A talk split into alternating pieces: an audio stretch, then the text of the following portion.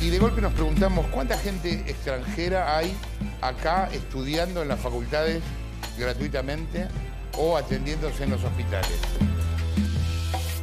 Hay aulas en algunas carreras donde casi no tenés argentinos. ¿Por qué tenemos que bancar acá a delincuentes extranjeros, con lo que nos cuesta ya los delincuentes locales y argentinos? Amigos, sus impuestos son altos por causa de los inmigrantes. Así es. Los inmigrantes ilegales, deshagámonos de ellos. Sí, ellos son los culpables. Inmigrantes, sabía que eran ellos. Aun cuando eran los osos, sabía que eran ellos. Empieza el podcast de tiempo.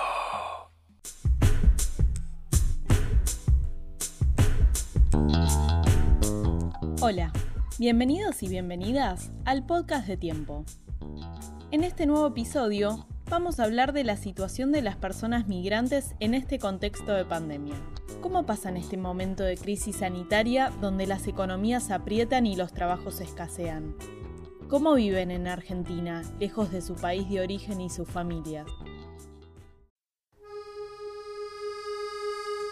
Argentina es el país de la región con mayor cantidad de inmigrantes.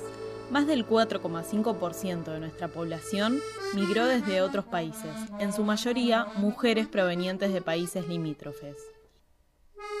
Sin embargo, esa aspiración de una vida mejor nunca es fácil, y menos en una pandemia. Como ya sostuvimos en otros episodios, la pandemia viene a profundizar las desigualdades que ya existían. En el caso de los y las migrantes, se enfrentan a problemas económicos, barreras idiomáticas o burocráticas. El acceso a una vivienda, a un contrato de alquiler, a un trabajo en blanco o a beneficios sociales son un problema constante en sus primeros años en el país. También lo es la discriminación y la xenofobia. La crisis actual también sirve para visibilizar y reconocer el rol central que tienen en nuestra sociedad, en nuestra economía y como si fuera poco, en nuestro sistema de salud. ¿Cómo está Argentina en materia de cumplimiento de derechos de los migrantes? ¿Cómo cambió la migración en los últimos años? Empecemos el recorrido. Esta vez vamos a hacerlo de la mano de Gabriela Liguori, directora ejecutiva de CAREF, la Comisión Argentina para Refugiados y Migrantes.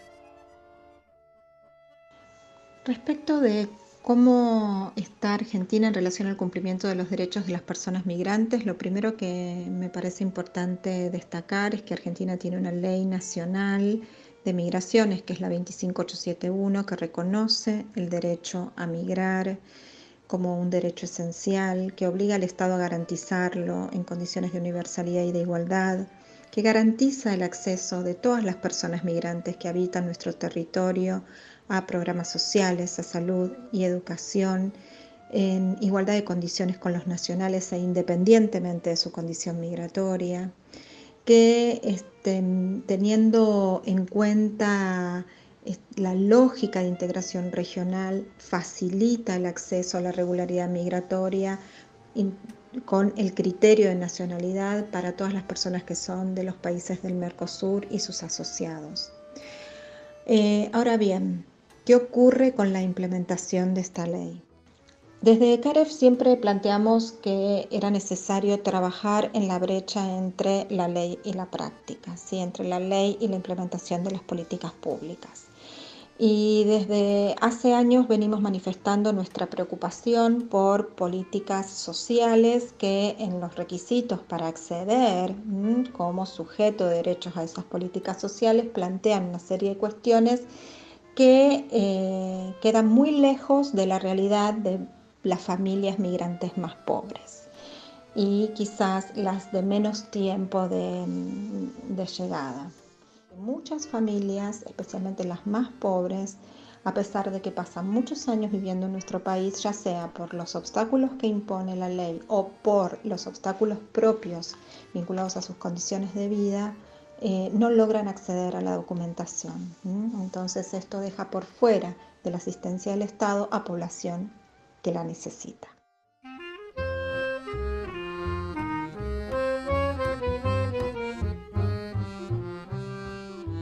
Según un relevamiento realizado por Agenda Migrante 2020, casi el 60% de la población migrante dejó de percibir un ingreso desde el comienzo de la cuarentena. Y tan solo el 8,12% mantuvo el trabajo y los mismos ingresos. Esto se debe a que la mayoría de los y las migrantes tienen trabajos no registrados o forman parte de la economía popular. Desde la Secretaría de Trabajadores y Trabajadoras Migrantes de la UTEP reclaman el acceso al IFE, la derogación del DNU firmado en 2017 por Mauricio Macri, la prórroga del decreto que prohíbe los desalojos y sobre todo exigen la regularización migratoria.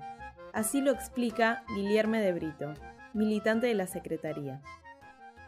Nosotros, los migrantes y las migrantes, terminamos en los hoteles irregulares con constante amenaza de desalojo y si hoy día somos trabajadores y trabajadoras de la economía popular que ganamos la plata en la changa diaria, tuvimos esos últimos cinco meses acumulando deudas y la amenaza de desalojo, ya que el DNU termina el 30 de septiembre, lo que abraza a todas las otras demandas es la regularización migratoria, entendiendo que una persona sin documentos acá en Argentina no puede trabajar dignamente, no puede vivir dignamente, no puede básicamente hacer nada dignamente.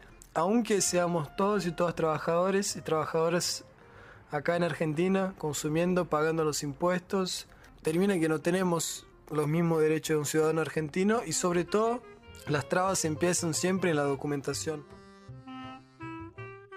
En pleno pico de casos por coronavirus, el mayor estrés está puesto sobre el sistema de salud y especialmente en los trabajadores y trabajadoras. Allí, los migrantes tienen un papel central. Según datos del Ministerio de Salud de la Nación, poco más del 9% de los médicos y médicas del sistema público son migrantes, en su gran mayoría provenientes de Bolivia, Colombia y Venezuela. Y si sumamos el sistema privado, el porcentaje trepa casi el 12. María Luisa es enfermera e integra la Asociación de Enfermeros Venezolanos en la Argentina que nuclea a poco más de 1.500 trabajadoras y trabajadores, de los cuales unos 700 lograron convalidar su título e integrarse al sistema de salud. Hace dos años y medio vino de Venezuela y nos cuenta por qué eligió Argentina y cómo está viviendo el contexto actual. Mi nombre es María Luisa Peña, soy migrante venezolana, pertenezco a Sombier, soy enfermera y trabajo actualmente en un sanatorio privado. Migré el 17 de febrero del 2018 en busca de un futuro mejor para mis hijos y para mí. Escogí Argentina por ser un país de inmigrantes. Y bueno, ¿quién más que ellos sienten lo que es ser un inmigrante? En este contexto vivo esta pandemia con bastante intensidad sabiendo que me estoy enfrentando a un virus altamente contagioso, el cual ha hecho paralizar al mundo entero, separar familias y traer más pobreza. Pero lo más lamentable y doloroso es la pérdida de un ser querido sin poder darle una despedida digna. Actualmente mi esposo, enfermero también, está contagiado de COVID. Esto es algo que nos ha impactado mucho, ya que a diario estamos cuidándonos y luchando por cuidar a los nuestros y a los demás. Pero bueno, inevitablemente ese momento llega. Y es duro, muy duro. El 64% de la población migrante en Argentina son mujeres y el 3% se reconoce como parte de la comunidad LGBTIQ. Madeleine nació en Perú y llegó a la Argentina en 2006. Integra la asociación La Rosa Naranja por los derechos de la identidad travesti, transexual, transgénero y las mujeres víctimas de violencia de género. Migré en el año 2006 durante un viaje de tres días y medio por vía terrestre. Tuve que vestirme con ropa masculina y cortarme el cabello para poder cruzar la frontera por Chile e ingresar a la Argentina. ¿Y por qué llegué? porque en mi país no están dadas las condiciones de derechos humanos para que a mí me permita vivir dignamente según mi identidad autopercibida y acceder a todos los beneficios y derechos como cualquier otro ciudadano los tiene. Porque en el contexto en que vivía sufría discriminación, desprecio, estigmatización, violencias, exclusión social, familiar, policial y aún hay compañeras trans, travestis, transgéneros que siguen sufriendo. Si bien nuestras necesidades antes de la pandemia eran extremas, en medio de esta pandemia se, se potenciaron aún más nuestras necesidades, dejándonos más vulnerables, padeciendo hambre, desalojos habitacionales, violencias e inseguridades y persecución policial hacia nuestras identidades. Este contexto también agravó el ingreso de muchas compañeras migrantes para regular su situación migratoria, ya que las instituciones encargadas de regular y entregar el DNI no están trabajando con normalidad, motivo por el cual muchas quedaron excluidas de todos los beneficios sociales que el Estado aún está brindando.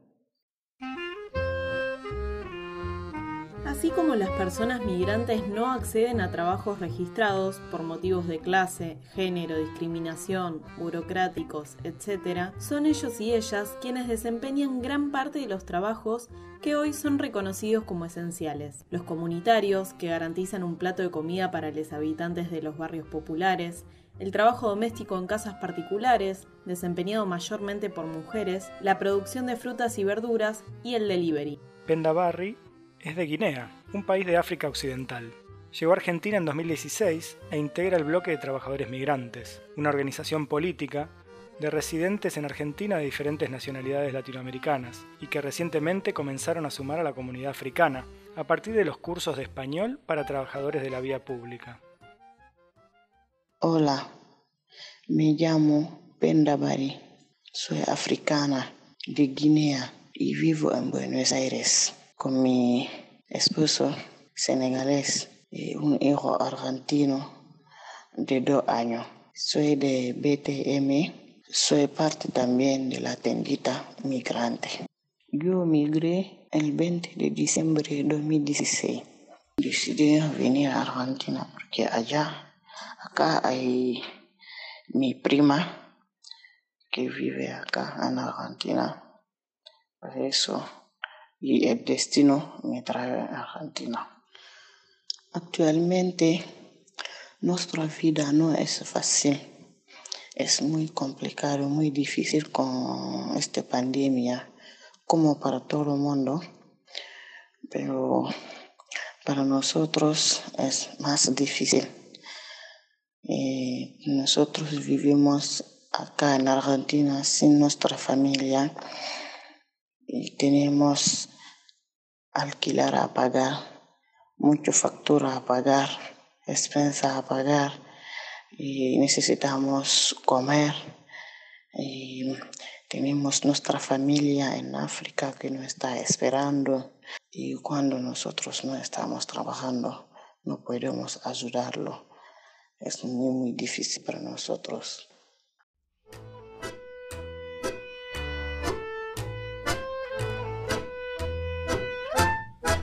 Las políticas sobre la migración en Argentina fueron muy cambiantes en los últimos años. Desde 2004 está vigente la actual ley de migraciones que representó el reconocimiento de la migración como un derecho humano y garantizar a los inmigrantes derechos educativos, sanitarios y laborales. Esta ley, que reemplazó la ley de la dictadura, fue considerada de avanzada. Sin embargo, en 2017 fue modificada parcialmente por un decreto del gobierno de Mauricio Macri que endureció el ingreso para personas con antecedentes penales y aceleró los procesos de expulsión del país. Todo esto se dio en un marco de un discurso discriminatorio hacia la población migrante, vinculándola constantemente con el delito. Como escuchamos al entonces senador Miguel Ángel Pichetto, a la ministra de Seguridad Patricia Bullrich y al presidente Mauricio Macri. Y acá vienen ciudadanos peruanos eh, y se terminan matando por el, por el, por el control de la droga. Acá vienen ciudadanos eh, paraguayos y se terminan matando por el control de la droga. No tanto bolivianos. Las principales visas de la Argentina están tomadas por peruanos. Y por argentinos, eh, cómplices de peruanos, porque no quiero tampoco discriminar. No, no, pero lo, que digo, lo que digo. Por falta de acción, no podemos permitir que el crimen siga eligiendo la Argentina como un lugar para venir a delinquir. Poder decirle, señor, acá me informan que usted tiene estos antecedentes penales y cometió esta cantidad de delitos en su país, bueno, acá no es bienvenido. Si bien el actual gobierno ha manifestado su voluntad de derogar ese decreto, al momento de publicar este episodio aún sigue vigente, como nos cuenta Gabriela Liguori de CAREF. En CAREF hemos recibido cantidad de consultas de personas que recibieron en el último tiempo órdenes de expulsión en virtud del decreto 70 del año 2017. Muchas de esas órdenes de expulsión recayeron sobre mujeres y jefas de familia. Esto empezó a evidenciarse los primeros días de febrero del año 2019 con la expulsión de una mujer peruana llamada Vanessa junto a su hijo argentino de dos años, que se vio separada abruptamente de sus, de sus otros hijos de 6 y 14 años. En 2014, Vanessa terminó de cumplir una condena y tras recuperar su libertad, trabajó y se graduó como técnica superior en enfermería. Armó su vida en torno a la crianza de sus hijos y de su trabajo como cuidadora de pacientes adultos mayores. Pese a eso, por el solo hecho de contar con antecedentes penales, el 1 de febrero de 2019 fue engañada, porque de hecho la información no fue clara, fue engañada por funcionarios del Estado argentino, detenida y finalmente tan solo tres días después fue expulsada del país de una manera brutal y arbitraria junto a su hijo menor. Recordemos que tenía dos años y de nacionalidad argentina. Finalmente, y luego de presionar fuertemente el Estado argentino, se autorizó el regreso de Vanessa por razones humanitarias. Desde CAREF acompañamos también el pedido del pago de los pasajes para que lograran regresar pero eso eh, no fue posible. El Estado no se hizo cargo del retorno de Vanessa. Como esta situación hay otras, otras que aún no han sido reparadas, eh, donde las familias siguen separadas, hijos aquí y madres o padres en los lugares de destino, con expulsiones en tiempos sumarísimos, producto del DNU. Y este es uno de los temas que necesita ser revisado y modificado con urgencia.